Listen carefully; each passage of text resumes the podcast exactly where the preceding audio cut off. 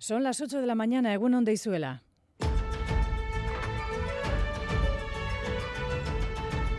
Crónica de Euskadi con Aichiber Bilbao. Hace tres meses, en este mismo informativo, a esta hora, les dábamos cuenta de incursiones de efectivos de Hamas con toma de rehenes en varios puntos del territorio israelí y pocos podrían pensar que aquello iba a derivar en una masacre contra la población civil palestina. Más de 22.000 personas han muerto en estos 90 días de guerra, una media de 250 al día. Los desplazados forzosos que resisten en el sur de la franja lo hacen en condiciones que ninguno de nosotros podemos llegar a entender. Y la guerra amenaza ahora con extenderse a una de las zonas más calientes del planeta.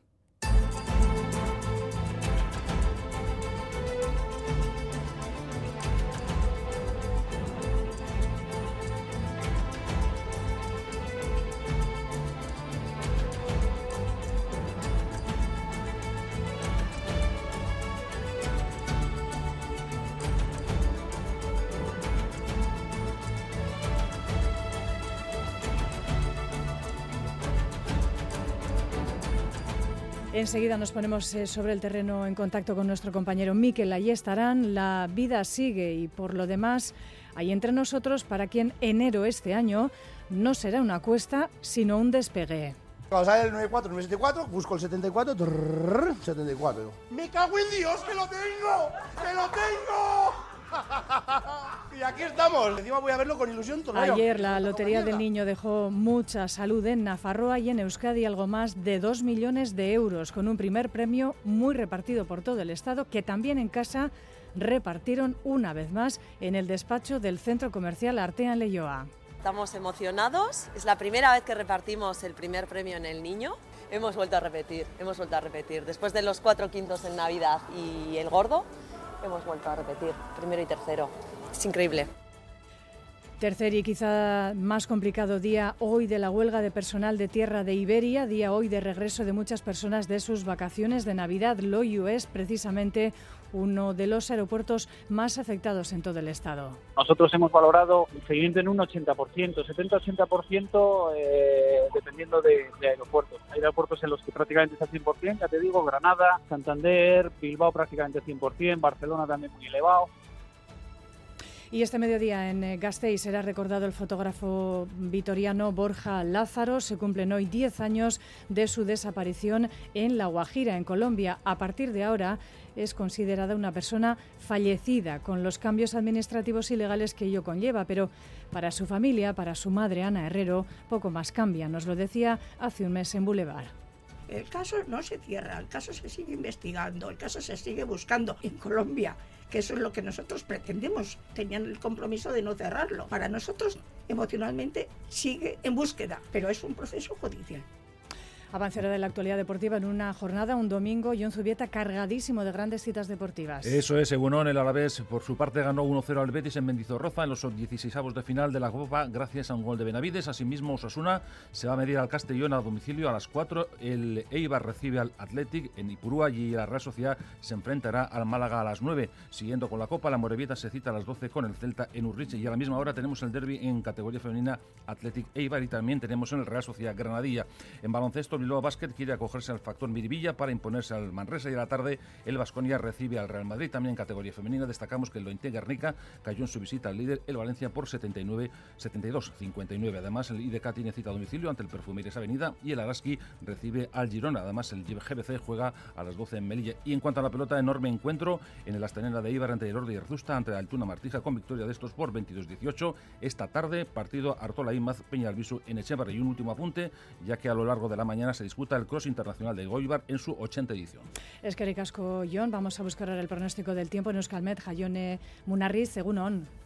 Caixo 1, hoy continuaremos con chubascos y ambiente frío. Los chubascos van a ser más frecuentes durante la primera mitad del día y serán también más abundantes en el norte, pero hoy nos esperan tormentas. Sin embargo, el ambiente va a ser frío y esos chubascos vendrán en forma de nieve a primeras horas de la mañana en torno a 600 o 700 metros, sin descartar que en algún punto veamos nevar en cotas inferiores y al mediodía la cota de nieve subirá algo situándose en torno a los 800 o 900 metros.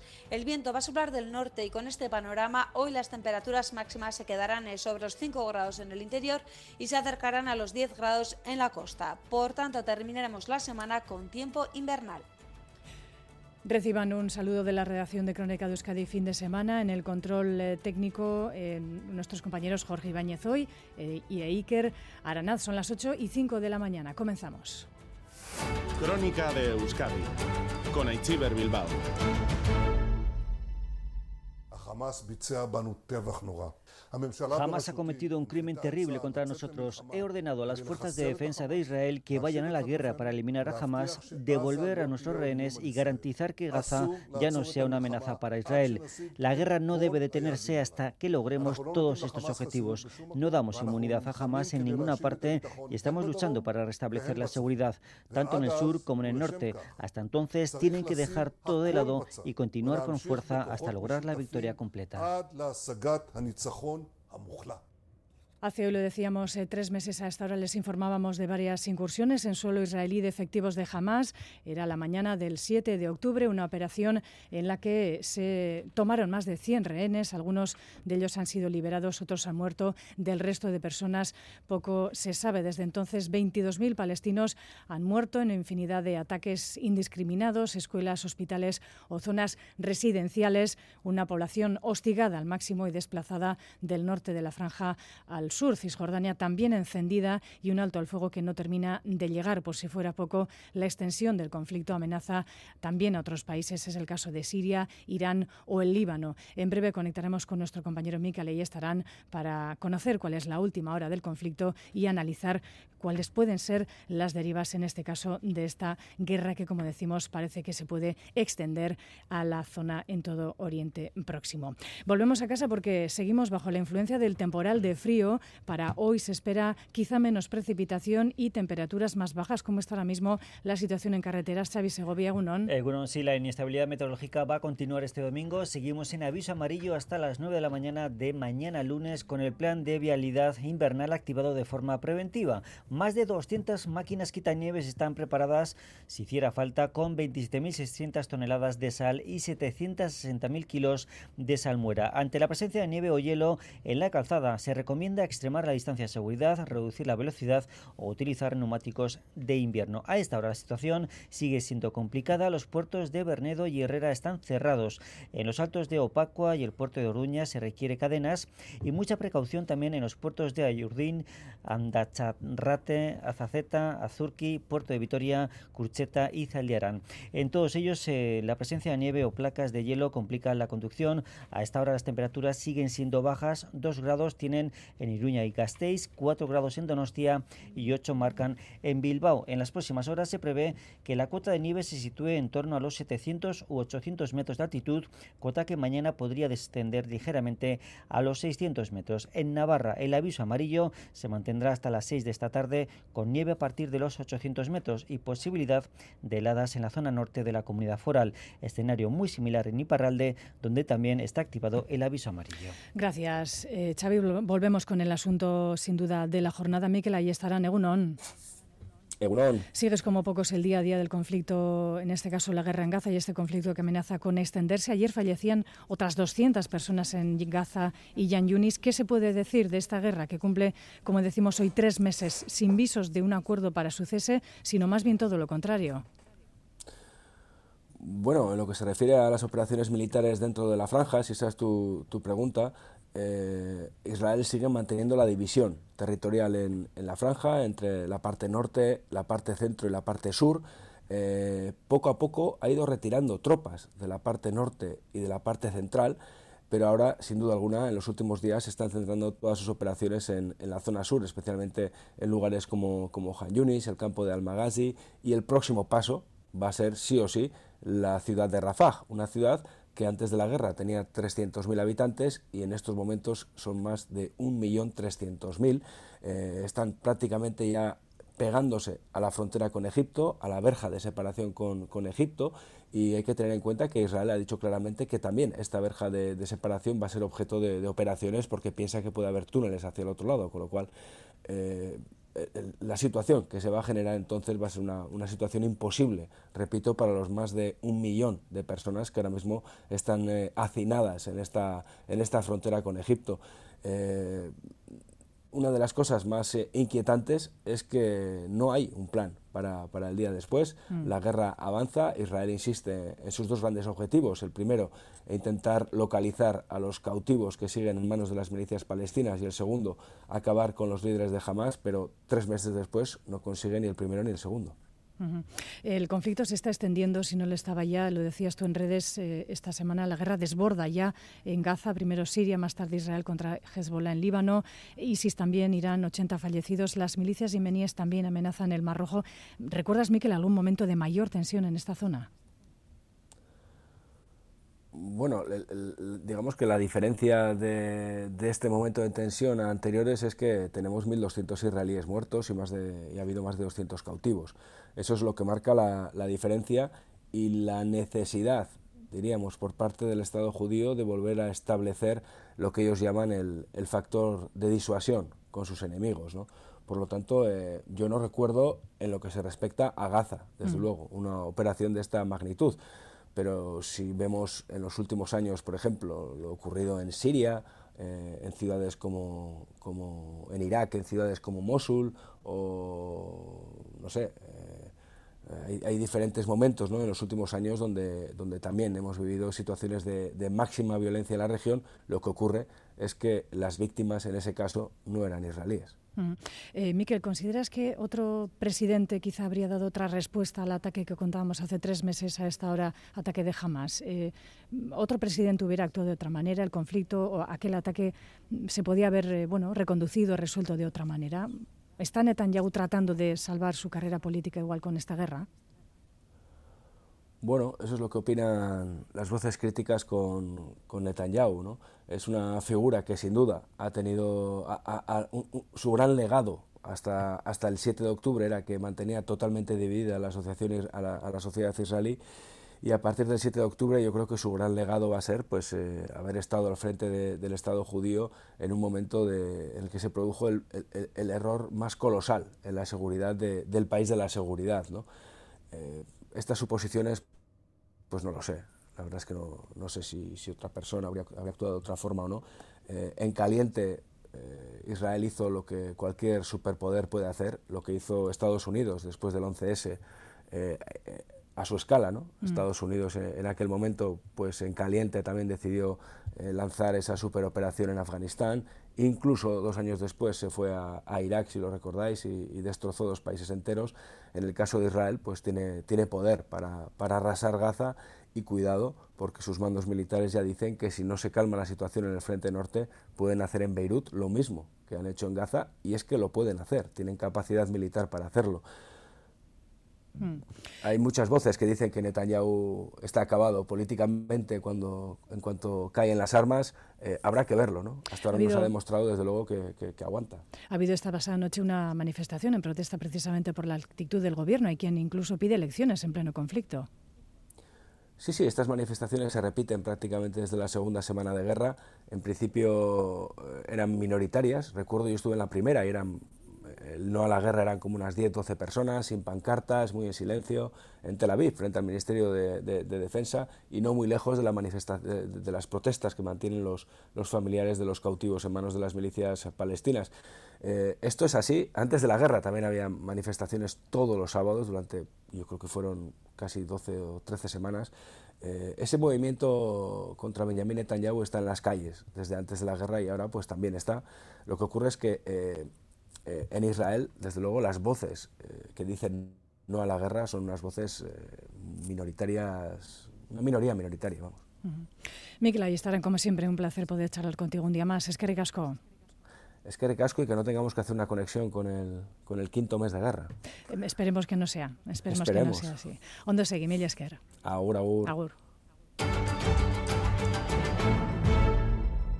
Las 8 y 14 minutos de la mañana continuamos en directo en Crónica de Euskadi fin de semana. Lo decíamos, la vida sigue. El sorteo del niño dejaba ayer más de 5 millones de euros en Euskadi. En Vizcaya se han vendido más décimos, pero los premios han sido más numerosos en Araba, con 2,25 millones de euros. Parte del primero y tercero se repartían en Laudio, Ion, Leyoa, Plencia, Lasarte, Orea, Rentería, Ondarribia, Donostia y Sarautz. En Navarra no han sido tan afortunados, pero gozan de muy buena salud. Begoña Jiménez. El primer premio del niño ha estado bastante repartido, así descorchaban el champán en Donostia. 94.974, el premio gordo. Cinco décimos por un millón de euros. O igual cinco personas o una persona que se ha llevado los cinco décimos, no sabemos. Sí, es gente de aquí, del barrio, sí. Hemos empezado aquí, el que quiera venir a por una copita, nada, que se acerque. Lo celebramos todos. También dejaba agraciados en Ondarribía, en Vizcaya el Gordo repetía destino en el centro comercial Artea de Leyoa, Lotería de Navidad y ahora niño. Estamos emocionados, es la primera vez que repartimos el primer premio en el niño. Hemos vuelto a repetir, hemos vuelto a repetir. Después de los cuatro quintos en Navidad y el gordo, hemos vuelto a repetir, primero y tercero. Es increíble.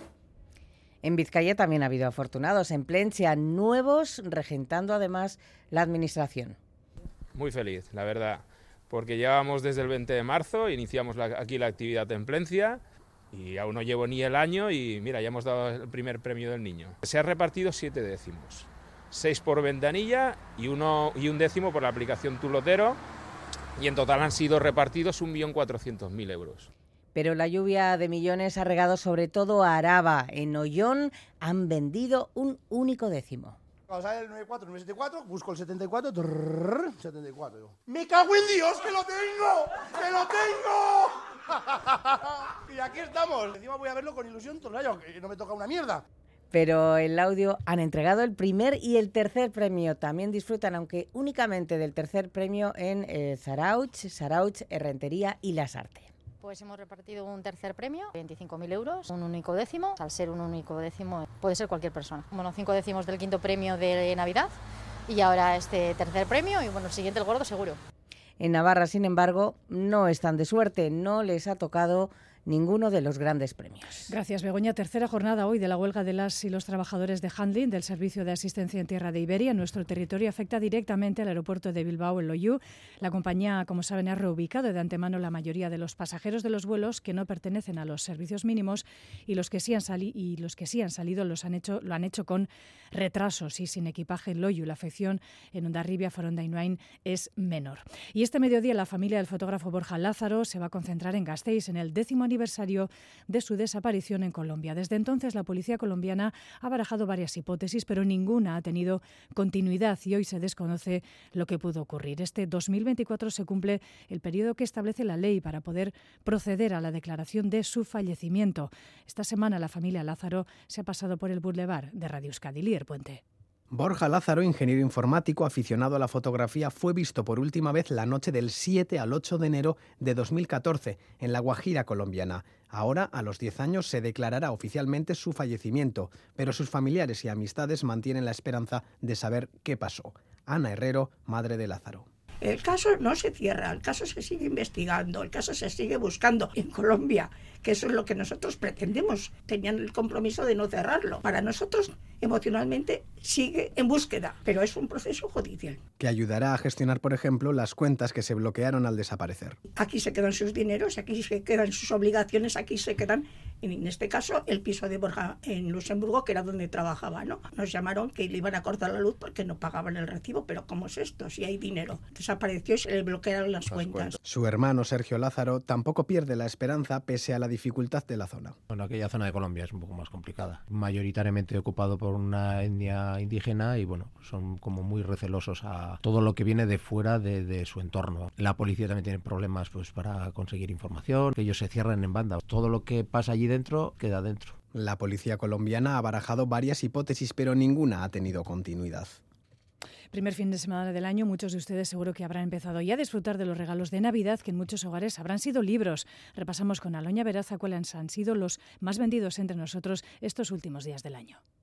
Hasta arriba de trabajo, muchas cartas y el tiempo a contrarreloj. Así han trabajado este año también tanto Olencero y Mari Domingui como los Reyes Magos. Y todo ello para poder hacer frente a todas las peticiones recibidas. Y así han llegado a nuestras casas con los sacos llenos de regalos, entre ellos muchas propuestas literarias, novelas, cómics y demás narraciones han sido protagonistas también estas Navidades. Según nos han contado nuestras librerías, no ha habido ningún género literario que haya destacado más que otro, aunque siempre hay títulos indispensables. Así nos lo ha contado Esther Moyúa, miembro de Onza Liburu Denda en Donostia. Mira, en euskera, eh, Maitasun Capitala, de Carmele Jayo. En castellano, Subcampeón, con libros del Cao. Y luego, Palestina, de Joe Saco, pero más que Palestina hemos vendido el del Abismo del Olvido. Y luego uno que ha sido sorpresa para nosotros también, el de Arquitectura del Caserío Vasco en Guipúzcoa, de Luis Alberti Sodupe. Este otro también, en castellano, Los de Bilbao nace donde quieren, que yo cuando llegó el libro me hizo mucha gracia el título, pero la cosa va seria. El cirujano y el pastor de Miyazaki, el del viaje de Shuna, el de Fred Vargas sobre la losa, que le costó salir pero ya ha llegado, el de Oso y Sandá, Moby Dick, eso en cuanto a la oferta y demanda de los adultos, pero parece ser que los demás jóvenes también mantienen la costumbre de seguir leyendo. Alas de sangre, que fue curioso porque vino María Dominguín y de repente vino en este libro, era la primera edición y tal, y no sabían, ni Olenchero ni María Dominguín sabían que nosotros teníamos ese tipo de libros. En la carta les habían puesto que querían la primera edición. Hombre, yo creo que sí, que estaban muy contentos los que habían escrito esa carta. Y luego, claro, está el arcaizcano, que ha salido en euskera y en castellano, de Erein, mundua pizzatuta dago, baina antxe gabiltza oñez, y este también se está vendiendo muy bien. Yo creo que este es un libro que no tiene edad. Este año también Olencero, Mari Domingui y los Reyes han intentado responder a todas las peticiones recibidas para que nadie pierda la oportunidad de seguir disfrutando de mil historias y un buen libro. Crónica de Euskadi. Deportes. Disfrutamos de la literatura lo mismo que disfrutamos de los deportes. Más eh, información, aparte de los titulares, John Zubieta. Hola, Eurón. Empezamos hablando de fútbol, del gran partido del Alavés que se impuso por 1-0 al Betis en Mendizorroza en los 16 de final de la Copa del Rey. Raúl Pando nos amplía la información. Raúl, Eurón. Egunon John, el Alavés eh, logró anoche con todo merecimiento el pase a los octavos de final de la Copa al ganar al Betis por 1 0 con gol de Benavides. Eh, fue una buena entrada en el partido, acorralando al rival para posteriormente, como el Betis intentaba eh, controlar el partido con la posesión de la pelota. Con empate a cero se llegó al descanso y ya en la segunda parte los albiazules de nuevo tomaron el mando desde el inicio, el mando del, del partido y fruto del dominio llegó el gol en el minuto 13 y tras el gol, lejos de ceder el dominio, seguía dominando, eh, siguió dominando el, equipo de Luis García eh, Plaza, creando eh, ocasiones. De hecho, mereció una victoria más amplia ante un Betis que en ningún momento inquietó el portal de Ogueno. Los albiazules se recuperan de esta manera la sonrisa en la Copa después de cuatro partidos ligueros sin ganar y esperan ya rival en el sorteo de los octavos de final que va a tener lugar el próximo lunes. Escuchamos a Luis García Plaza que se mostraba muy satisfecho por el rendimiento de sus jugadores. Este y el de Las Palmas sí han sido de los mejores. El del Granada también estuvo muy bien, creo. Pero en Vigo también estuvo muy bien. Yo creo que pasa al final siempre las victorias son las que hacen que los resultados sean buenos, ¿no? Pero Las Palmas y Vigos, que no logramos ganar, para mí fueron partidos muy completos. Pero este ha sido de los mejores. Sobre todo la segunda parte hemos demostrado que, que a este ritmo, a esta intensidad, pues oye, nos cuesta hacer gol, porque, porque ahí es donde, lo que digo, ellos salen y los dos cambios son Julián José y Fekir. Es que la diferencia es, es brutal, ¿no? Pero estos chicos, es que hay que estar orgulloso de ellos, yo por lo menos lo estoy. El entrenador alavesista también volvió a incidir en el carácter de su equipo. Yo creo que este equipo tiene un carácter eh, brutal. Es un, equipo que no se rinde nunca, que ya el año pasado lo demostró remontando partidos, luchando hasta, hasta el último partido en Las Palmas y después de ese palo, cómo se rehizo y jugó el playoff que jugó. O sea que este equipo tiene carácter. Este equipo es un equipo que, se levanta cuando se cae, porque yo creo que sobre todo sabes quién, sabemos quiénes somos. Y por su parte, Javi López también subrayaba el alto nivel mostrado por el equipo. Desde el primer minuto eh, el equipo ha querido eh, ir a por el partido, ganar eh, y sobre todo también me quedo con los jugadores que ahora mismo tienen menos, menos minutos, el nivelazo que, que demuestran, porque yo hace, hace poco estaba en su situación y al final es muy difícil cuando llevas muchos partidos sin jugar, la gente que sale y, y verla competir siempre al máximo eh, nos ayuda a los que estamos jugando pues a, tener un mejor nivel en el, en el partido y, eso es muy importante, como dije antes, para, para el grupo. Y por lo que respecta a los demás equipos de primera, Osasuna se medirá al Castellón a domicilio, será a las 4. El Athletic tiene derbi en Ipurúa a las 7 frente al Eibar y la Real Sociedad se enfrentará al Málaga a las 9. Siguiendo con la Copa, la Morevieta se cita a las 12 con el Centa en Urriche que va a llenarse. Jandro Castro se imagina de esta manera este duelo ante los gallegos. Me imagino un partido donde ganamos, lo primero. Eh, y luego me imagino un partido, pues lo que decía antes, un partido que veremos cómo nos encontramos el campo, porque si ve mucho ya sabemos cómo, cómo puede estar. Un partido disputado, un partido disputado que si se puede jugar jugaremos, si no pues tendremos que, que cambiar alguna cosa y, y, el que mejor se adapte a esas circunstancias es el que, es el que va a ganar. Y a esa misma hora tenemos un derby en categoría femenina, el encuentro que va a enfrentar al Athletic frente al Eibar. David Aznar respecta a un rival que se está adaptando muy bien a la categoría. Bueno, lo primero, respetarlo, ¿no? Creo que es un rival que está en una zona relativamente cómoda porque ha hecho los deberes en, los partidos que, ha competido con los equipos que tenía que competir. Eh, lo está claro que su objetivo es salvar la categoría y, y, están haciendo un trabajo muy bueno para conseguir ese objetivo. Es un, un derby y como, como derby esperamos un partido difícil, competitivo, con un equipo que viene aquí a ponernos las cosas eh, pues complicadas, como ya lo hicieron en la EH Copa. Y, y bueno, pues será un partido que tengamos que sacar nuestra mejor versión, que tengamos que, que ser un equipo eh, dominador en, en, todos los sentidos y, y, tener muy claro que ellas pues son muy buenas en los centros laterales, son muy buenas a balón parado, son muy buenas en las transiciones y son los aspectos que les han dado la oportunidad de poder estar en una zona cómoda, relativamente cómoda de la clasificación. Y si Aznar elogia a Leibar, lo mismo hace Geray Martín al hablar de las rojiblancas. Un equipo que con David Aznar pues eh, ha ido cambiando y mejorando. Eh, en pretemporada nos enfrentamos en la Euskal Copa y creo que llegamos al partido de, del domingo del Lezama, los dos equipos en, en una buena dinámica, eh, con, un, con una mejora de, de, esos, de ese partido de pretemporada y bueno, intentaremos y que, que y, y me imagino que los dos equipos queremos empezar el año bien, ellos la acabaron con, con ganando al, al, Levante en casa uh -huh. y y sacando un punto en un campo complicado como el Sevilla. Y, y bueno, Lezama siempre es complicado, siempre hay un ambiente muy bonito, la gente apoya a, a su equipo y a sus jugadoras y siendo un derby eh, entendemos que también eh, habrá un ambiente precioso. Y también al mediodía la Real Sociedad se enfrenta al Granadilla, un equipo que describe así Natalia Arroyo. Es muy intenso, es muy rocoso, siempre suele tener dos versiones, cuando juega en casa un poco por el condicionante del campo tiende a jugar de una manera, pero bueno, al final también esos recursos fuera de casa los saca. Equipo técnico, equipo también vertical, equipo poderoso, tiene, tiene gente por fuera que es muy buena en el uno para uno eh, y, y, te tensiona mucho en, en, todo el partido porque hay momentos en los que maneja muy bien los ritmos. Hablamos de baloncesto porque Bilbao Basket quiere acogerse al factor Miribilla para imponerse al Manresa. Escuchamos a Pons Arnau dando las claves del encuentro. Bueno, corre muy bien hacia atrás, para que en todo este juego de carrera eh, controlar lo mejor posible.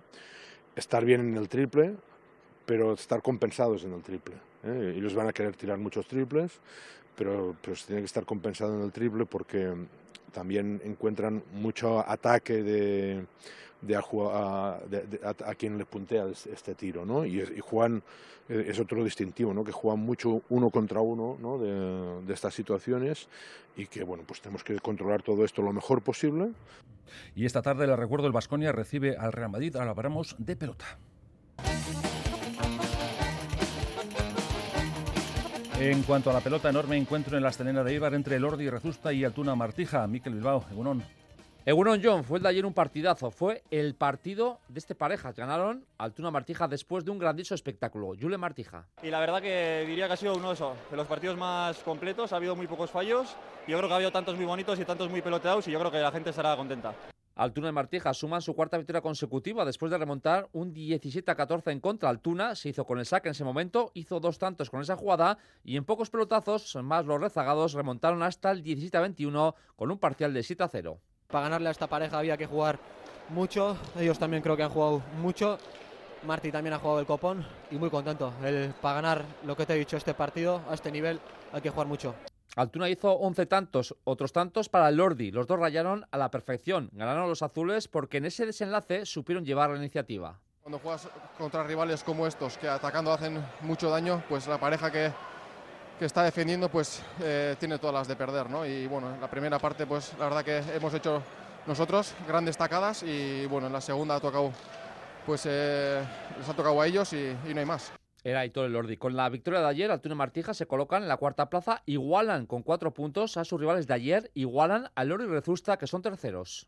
Y si nos hubieran ganado, ya nos ganaban, nos sacaban dos puntos y aparte de eso eh, eran como tres, ¿no? Porque en la ida nos ganaron muy fácil y si nos ganaban ya era como tres puntos. Era casi imposible pillarles y bueno, ahora empate a cuatro y contentos. Con la victoria de ayer, Altura y Martija suman su cuarta victoria consecutiva en una estrella entregado y a rebosar con 1.100 aficionados y aficionadas. Y un último apunte de pelota porque esta tarde tenemos el partido entre Artola Imaz y Peñalviso en Eseaberri. Y un último apunte porque a lo largo de la mañana va a tener lugar el Cross Internacional del Goibar en su 80 edición. Nada más hasta aquí el tiempo del deporte que volverá a partir de las dos y media en una nueva edición de Quirón al Día.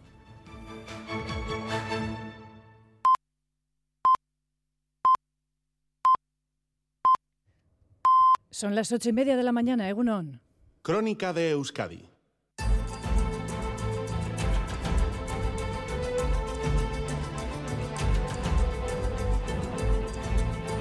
Gracias por continuar en la sintonía de Radio Euskadi y Radio Vitoria. Esta es Crónica de Euskadi fin de semana. Tiempo ahora para actualizar la previsión del tiempo que nos va a acompañar estas próximas horas. Saludamos en Euskalmeta Jayone Munarriz. Jayone Egunon. ¿Qué nos espera este domingo? ¿Más frío, menos lluvia quizá? Bueno, menos lluvia o vamos a decir que por lo menos hoy no, no, existe la probabilidad de tormentas y granizadas como ocurrió ayer y antes de ayer, pero sí vamos a seguir con chubascos que van a seguir siendo frecuentes, sobre todo en la vertiente cantábrica y el ambiente va a seguir eh, siendo frío. De hecho, la cota de nieve pues eh, durante la mañana se situará en torno a los 700-800 metros, pero, metros, pero es probable que en algunos eh, puntos donde la, bueno, pues donde la precipitación sea más persistente pues pueda bajar algo más y podamos ver nevar en zonas eh, inferiores a esas eh, cotas. Después, eh, al mediodía, subirá un poco esa cota de nieve hasta los 800 o 900 metros. Hoy el viento va a seguir soplando también del norte con cierta intensidad y con este panorama las temperaturas máximas rondarán los 5 grados en el interior y se acercarán a los 10 grados en la costa. ¿Y qué podemos esperar ya de la semana, del inicio de semana? Bueno, pues mañana seguiremos con chubascos, eh, sobre todo de madrugada y a primeras horas, pero la tendencia será que esa precipitación vaya menos y de hecho por la tarde cesará en todos los eh, sitios. La cota de nieve, eso sí, durante la, primera mitad del día se va a situar entre los 600 eh, y 800 metros y como digo, por la tarde ya la lluvia irá cesando. La nubosidad se puede romper algo por, por el sur, con lo cual las temperaturas mínimas del día en algunas zonas del interior se pueden dar al final de la jornada con esas heladas que se pueden dar en algunas eh, zonas del interior. Es que recasco Jayone, hasta una pasada. Verde, agur. agur. Esta semana abrimos el ambigú del último apuntador para recibir a la actriz Getari Echegaray. Felicitamos el año a Josep María Pou, que está en el Teatro Arriaga estos días con el padre.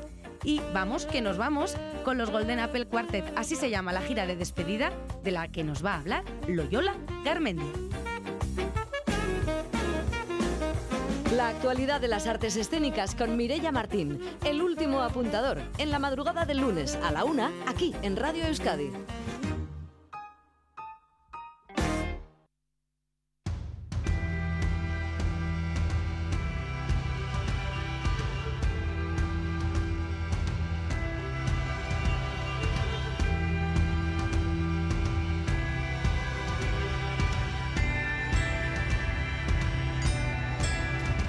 8 y 33 minutos de la mañana, tiempo para la entrevista de actualidad en Crónica de Euskadi fin de semana, la primera de este año 2024. Y saludamos en nuestros estudios en Bilbao a Leixuria Rizabalaga, diputada de Cultura, portavoz de la Diputación Foral de Vizcaya. Egunon. Egunon. Onguitorria, un estudio donde en su anterior faceta de parlamentaria, eh, la Cámara Vasca ha participado en muchos debates políticos aquí en nuestro Parlamento. Sí, así es, pero no había venido desde que, de que mm. habíais, desde que habíais cambiado de decorado y la verdad es que está muy bonito, muy agradable. Mm. Eh, debo decirle, Lisuri, si me permite, que eh, más allá eh, que como ciudadana, me alegro mucho también y mis compañeros de profesión de que la Diputación haya retomado las ruedas de prensa semanales. Igual usted no tanto, pero se les echaba de menos, ¿eh? La verdad es que en este nuevo inicio de legislatura eh, teníamos claro que era necesario. Era necesario explicar a la ciudadanía, a los medios, todo lo que se estaba haciendo por parte de una institución como es la, Diputación Foral de, Vizcaya.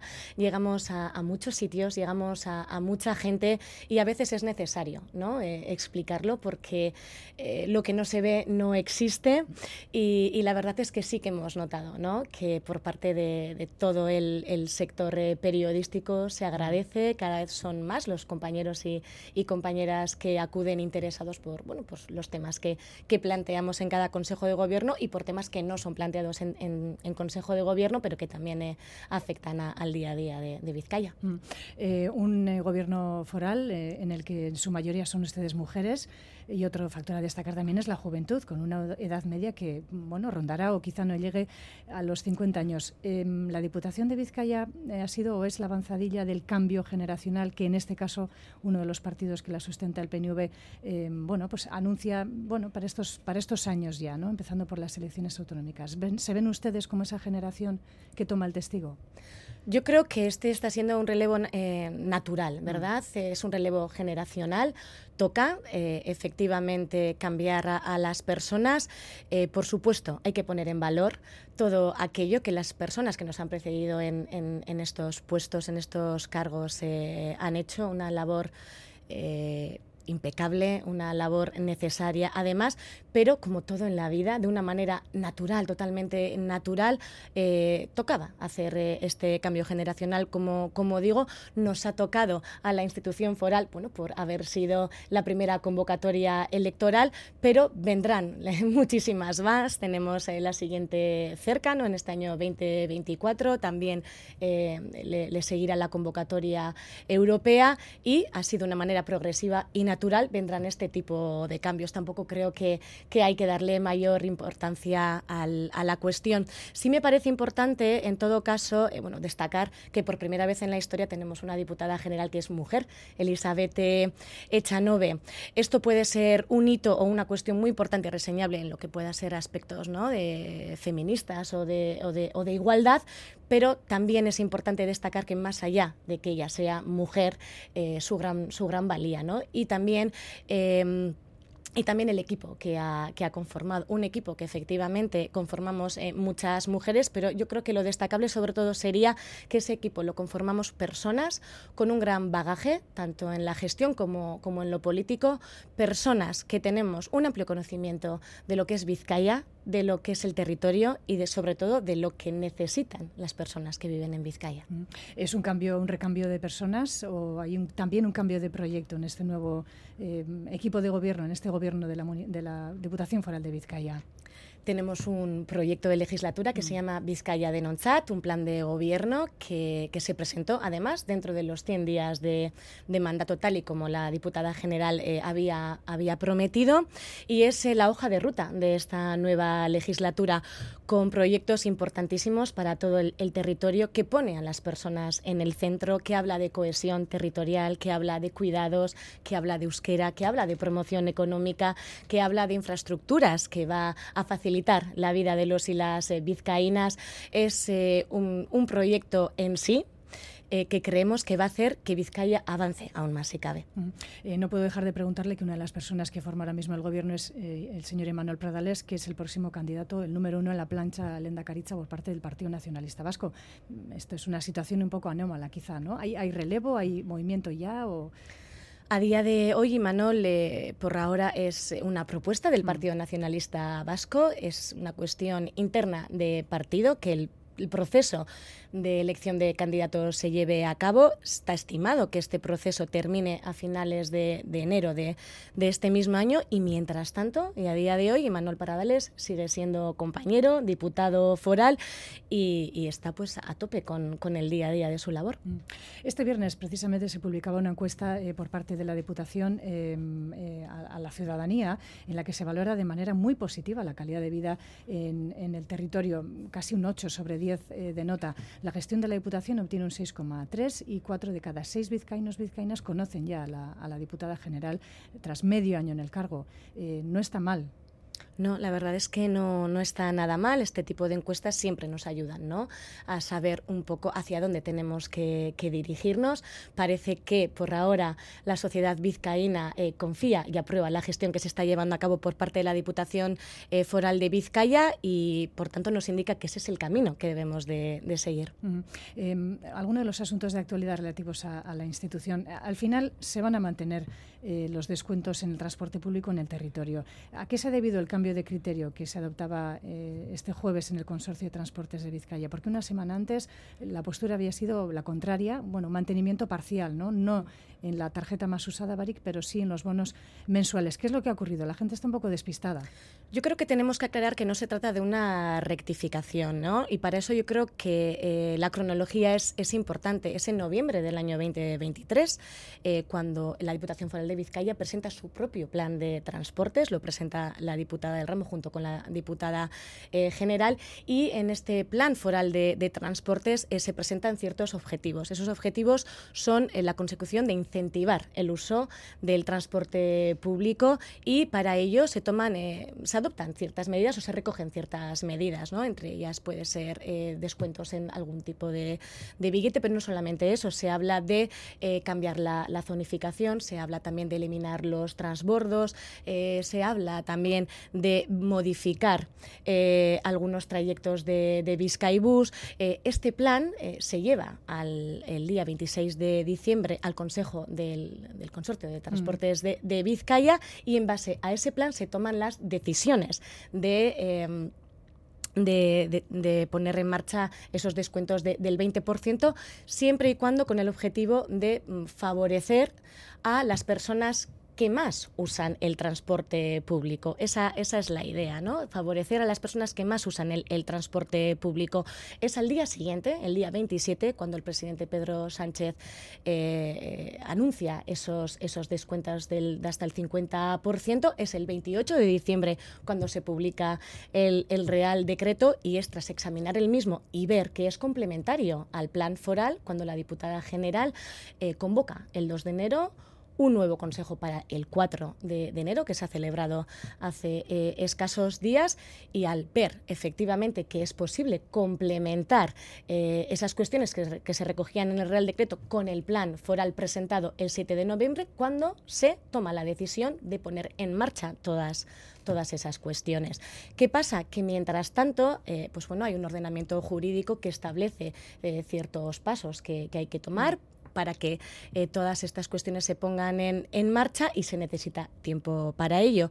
Sabemos que mm, eh, Metro necesitará 30 días hábiles para que la ciudadanía, la ciudadanía pueda hacer alegaciones y para que pueda entrar en vigor y ser efectivo ese descuento del 50%. En cambio, el proceso en Bus es diferente. Estamos ya trabajando para eh, poder agilizar estos descuentos y que se pueda tomar la decisión en el Consejo de Gobierno de, de ya el jueves que viene, de la semana de esta semana que, en la que entramos mañana y, por tanto, como decía, que se pueda agilizar ese descuento de hasta el 50% en, todo lo que son los billetes de, de Bus. Por tanto, yo creo que es importante aclarar que no se trata de una rectificación, que se trata de una correlación de hechos que ha venido seguidos el uno del otro. La Diputación Foral de Vizcaya tiene su propio plan, un plan que entendemos que va a ayudar a favorecer esa cohesión territorial que viene recogido en, nuestro plan de gobierno, que es Vizcaya de Nonzat, que viene a incentivar el uso del transporte público, que viene a premiar a esas personas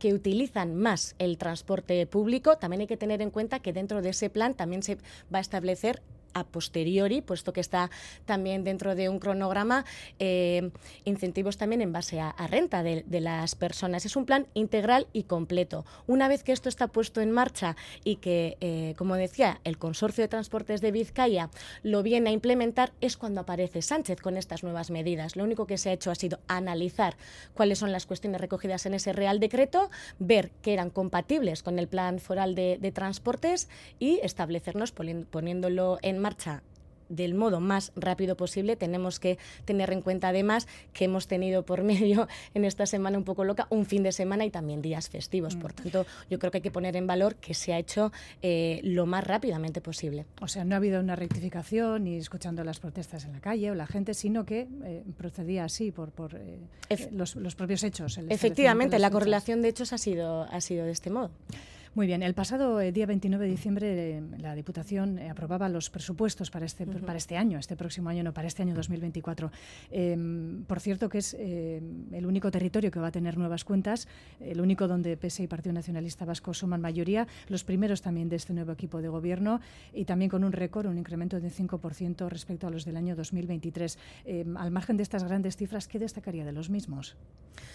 Destacamos que son unos presupuestos que van eh, a ayudar a, a mejorar la calidad de vida de los vizcaínos y de las vizcaínas, que va también a favorecer que podamos cuidar de los vizcaínos y de las vizcaínas y que va a favorecer también eh, que, podamos, eh, que podamos activar la economía del territorio, que podamos activar la promoción económica, que podamos eh, seguir manteniendo y protegiendo al, al, talento y creando nuevo talento. Todo esto se va a revertir en en riqueza para el territorio, riqueza para el territorio y unos buenos servicios públicos que no dejen a nadie detrás. Lo importante es poner al centro de las personas y yo creo que este presupuesto refleja, refleja ese objetivo. Uno de los ejemplos a tener en cuenta es, por ejemplo, el incremento en acción social, 690 eh, millones, si no recuerdo mal, un 10% de, de crecimiento para que nadie se quede atrás. Em, eh, precisamente en esa encuesta que comentamos al inicio de la entrevista, eh, la transformación del modelo de atención a los mayores, residencial, em, hacia unidades convivenciales, pues quizás, bueno, quizá no, es uno de los aspectos que la ciudadanía valora eh, bueno, en mayor medida. Efectivamente, eh, tenemos que pensar que todos y todas nos vamos a hacer mayores y que en, esos últimos años de, nuestra vida tenemos que estar bien atendidas. La Diputación Foral de Vizcaya tiene un plan muy ambicioso, que es el plan de, largos, de largos cuidados. Es una gran inversión la que hay que hacer para que este plan pueda desarrollarse satisfactoriamente y es por ello, es por ello eh, que, queda reflejado en, las cuentas forales. Eh, al contrario que en Árabe Guipúzcoa, ya lo hemos dicho, el Gobierno no necesita apoyos para para llevar adelante sus proyectos. La oposición ha criticado que eh, no hay ninguna aportación eh, en las cuentas, en este caso, eh, y que ha sido así, además, decía, en los últimos nueve años. Es un éxito para la Diputación Foral de Vizcaya poder aprobar eh, unos presupuestos de cara a este año 2024. Los presupuestos son la herramienta eh, más potente, más importante que tiene una institución para poder llevar a cabo todos sus, sus proyectos. Eh, la cuestión es que dos no llegan a un acuerdo si uno no quiere. La voluntad de la Diputación Foral de Vizcaya siempre ha sido la de poder llegar a acuerdos con más grupos, aparte de los que conforman el, el gobierno la voluntad ha sido sincera, ha habido conversaciones con, todos los grupos al respecto, solo que bueno, pues hay eh, cuestiones que a veces se escapan ¿no? de, esa situación. Ahora mismo nos encontramos, como comentábamos antes, eh, pues bueno, en un contexto preelectoral. Eso siempre hace de manera tradicional que los grupos de la oposición se alejen de ese tipo de acuerdos, ¿no? que, vuelvan a sus posiciones maximalistas, a, afianzar cada uno su proyecto. Eh, yo creo que es una que poco a poco eh, se irá disolviendo según vayan pasando los meses, según vayan pasando las eh, siguientes convocatorias electorales y podremos llegar a acuerdos. Aunque sí que es cierto que hemos tenido acuerdos en estos últimos seis meses. Hemos llegado a un acuerdo con el Carrequín Vizcaya, por ejemplo, mm. en, grandes, fortunas. en grandes fortunas. Por tanto, yo creo que esto es ejemplo de que, de que la institución, de que la Diputación Foral de, de Vizcaya está dispuesta a llegar a ese tipo de acuerdos. Pero repito, si una de las dos partes no quiere, va a ser imposible. Eh, la recaudación a contribuyentes y empresas está en la base de las eh, cuentas, de los presupuestos. Precisamente se espera para, eh, para principio de año el análisis de la última reforma fiscal para revisar retocar este año sociedades o IRPF. ¿Se puede adelantar algo? se estima que se va a aprobar en un plazo de seis meses esta nueva, este nuevo retoque fiscal. ¿Se puede decir algo al respecto? No me atrevo de aventurar eh, plazos. Eh, las dos reformas anteriores, la del año 2014 y la del año 2018, que afectaban a IRPF y a, sociedades, eh, lo que sí se ha derivado del análisis, que ya es público, es que estas reformas han funcionado. Han funcionado bien y que nos han ayudado a, salir adelante a pesar de la incertidumbre que hemos vivido en estos últimos años. Venimos de la pandemia, venimos de la invasión de, de Ucrania, son muchísimas las situaciones ajenas a esta eh, sociedad eh, mm. vizcaína que han afectado de un modo u otro a, la economía del país y hemos podido comprobar que estas reformas anteriores han ayudado a poder seguir adelante, han ayudado a que hemos podido seguir eh, manteniendo los hemos podido seguir teniendo recursos públicos para poder hacer frente a todas las cuestiones necesarias ha habido crecimiento económico eh, mientras tanto y por tanto entendemos que como tal no va a hacer falta una reforma integral de, la misma. Lo que sí se ha detectado es que nos encontramos ante nuevos retos, nos encontramos ante eh, un reto demográfico, nos encontramos ante reto de vivienda, nos encontramos ante nuevos retos tecnológico-digitales, también ante retos medioambientales y ante todas estas cuestiones sí que efectivamente habrá que hacer algún tipo de revisión o aportación. La idea es poder acordar de manera armonizada junto con todas las instituciones afectadas este tipo de revisiones. Eh, eh, las, los retos que se han detectado se han hecho de una manera conjunta y por tanto la revisión o eh, los pasos que, necesarios que se tengan que dar para poder frente, hacer frente a, estos retos también se tendrán que dar de, manera conjunta. Mm. Algunos de los proyectos, grandes proyectos de la, de la, legislatura, el túnel subfluvial, el hermano de, de Ronte, que con un coste de 400 y pico millones de euros se ha cerrado ya un acuerdo con el Banco Europeo de Inversiones de 200 millones. El, inicio de las obras puede ser este verano. ¿Por qué es tan importante este vial? ¿Y va a ayudar a descongestionar, a atraer más, más vehículos por esta nueva infraestructura? ¿Cómo lo ve la Diputación? Es importantísimo, efectivamente, porque es una zona que está totalmente congestionada. Yo creo que todas las mm. mañanas las personas que cruzan eh, Rontegui eh, sufren, sufren cualquier tipo de, retraso o de malestar, porque efectivamente son eh, muchísimos los, usuarios que lo utilizan día a día. Y efectivamente esta, esta gran obra va a ayudar a descongestionar esa, esa situación. y de manera alternativa va a ayudar también a que esa descongestión tenga un impacto positivo positivo en el medio ambiente. De ahí que el BEI, que, el Banco Europeo de Inversiones, haya apoyado este tipo de, infraestructuras que conllevan eh, muchísimos informes previos, tanto el del BEI como también propios de, del Departamento de Medio Ambiente de Diputación y todos ellos eh, nos dicen y nos aconsejan que tenemos que llevar este proyecto adelante. Por tanto, importantísimo para, para el territorio en muchísimos aspectos diferentes. Sacará vehículos de Rontegui, pero los desviará quizá a otras partes del territorio. Eh, el, propio subfluvial también es, precisamente mm. para, que, para que pueda eh, diseminar, mm. diseminar esa congestión de una zona a la, otra. Entendemos que lo que no va a conseguir es que todos los vehículos que pasan por una zona vayan por la otra, sino que se disemine y que se pueda repartir. Mm. Otro de los proyectos estrella, la ampliación en Bustoria Aldea del museo. Em, el asunto Gorroño, la endiablada situación postelectoral en Guernica, em, ¿puede poner en peligro este proyecto?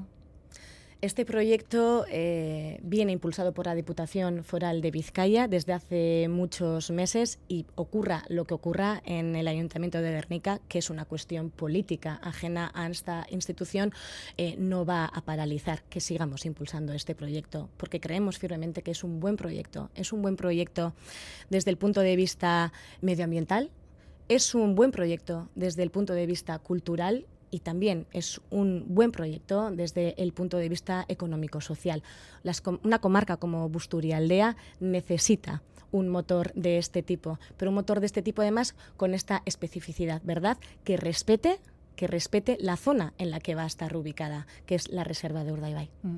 ¿Y por qué cree que hay tanta reticencia, tanta mm, contestación en la calle? Es un proyecto que en esa encuesta que decíamos tiene una valoración de un 5,5 ¿eh? en, cuestiones, en pregunta mm. a, la, a la población. ¿Por qué hay tantas reticencias? Bueno, un 5,5 es un aprobado. Bueno. Que, que, en política es muy difícil de, conseguir. Sí que es cierto que tiene una puntuación más baja que otro tipo de proyectos, pero entendemos que está bien por el desconocimiento de, de, la misma. El proyecto aún no se ha dado a conocer de manera pública porque hay cuestiones que todavía tenemos que concretar y, por tanto, hasta que no esté totalmente definido no se va a poder hacer eh, público. Entendemos que cuando eh, así se haga, eh, la gente lo va a valorar muchísimo, muchísimo más alto que ese 5,5, porque efectivamente son muchísimas las bondades de este proyecto. Que haya cierto sector contrario al proyecto, bueno, esto no es nuevo, ¿no? Es históricamente eh, ha habido un no previo siempre a grandes proyectos que han sido proyectos eh, tractores del territorio, proyectos de país como pueda ser, por ejemplo, el metro o, o fue, por ejemplo, también el Guggenheim Bilbao, ¿no? Ante el desconocimiento, el no. Bueno, vamos a esperar, vamos a concretar más este proyecto se presentará y estamos convencidos de que, de que una amplia mayoría de este territorio lo, eh, va a apoyar. Eh, decían, volvemos, eh, comentamos la situación del Ayuntamiento de Guernica, es que es, crucial para que esto se vaya, bueno, todos los trámites administrativos y demás que tengan que pasar por, la, por, por esa institución, ahora mismo están un poco en entredicho, ¿no? ¿Qué es lo que va a ocurrir allí? Pero son cuestiones eh, que no afectan al desideratum político de, una institución. Cuando hay un expediente urbanístico administrativo en este momento que está puesto en marcha, se solicitan y se seguirán solicitando a las eh, entidades, a las instituciones competentes, los permisos necesarios para que este proyecto se lleve adelante.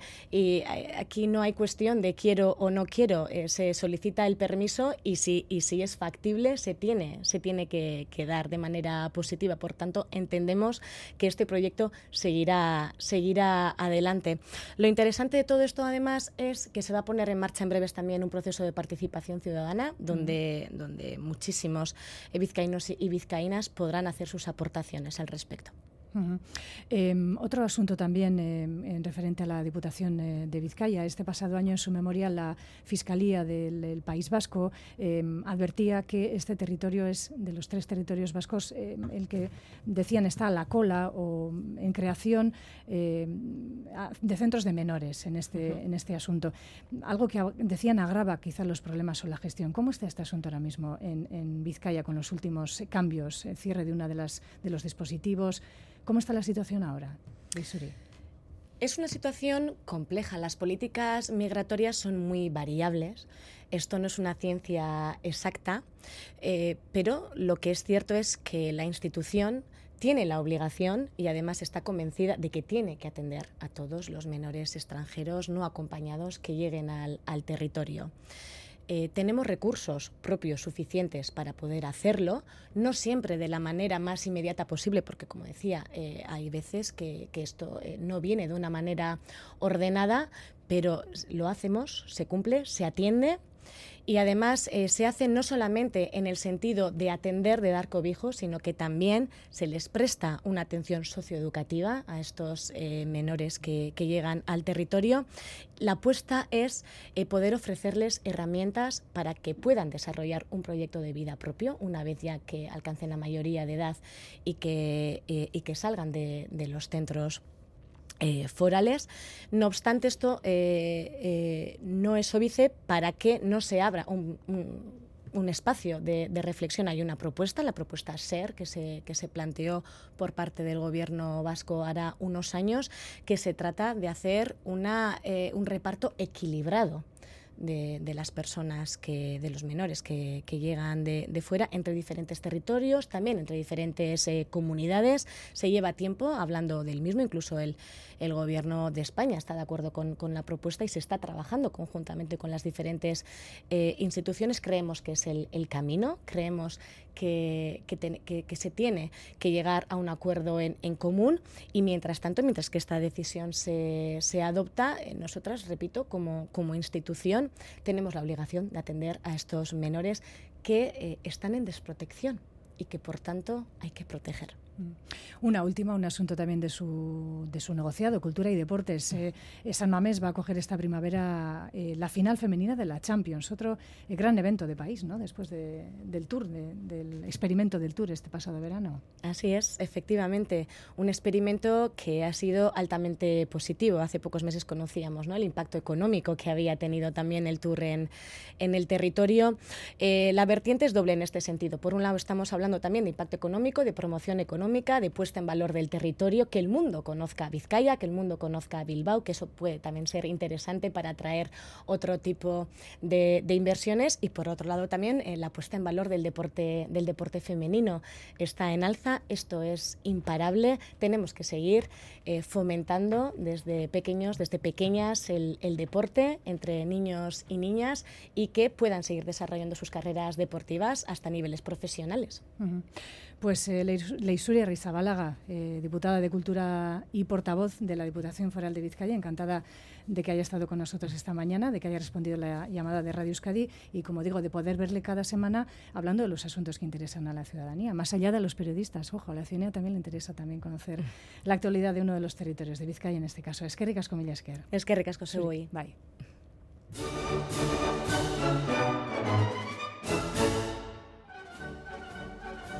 Y hasta las 9 música. Hoy no es día 1 de enero, no, es día 7. No todo el mundo tiene el placer de disfrutar de esta música en el concierto de Año Nuevo en Viena, pero sí hoy en el Teatro Gallarre de Iruña, a, partir de las 7 de la tarde, de la mano de Strauss Festival Orchestra.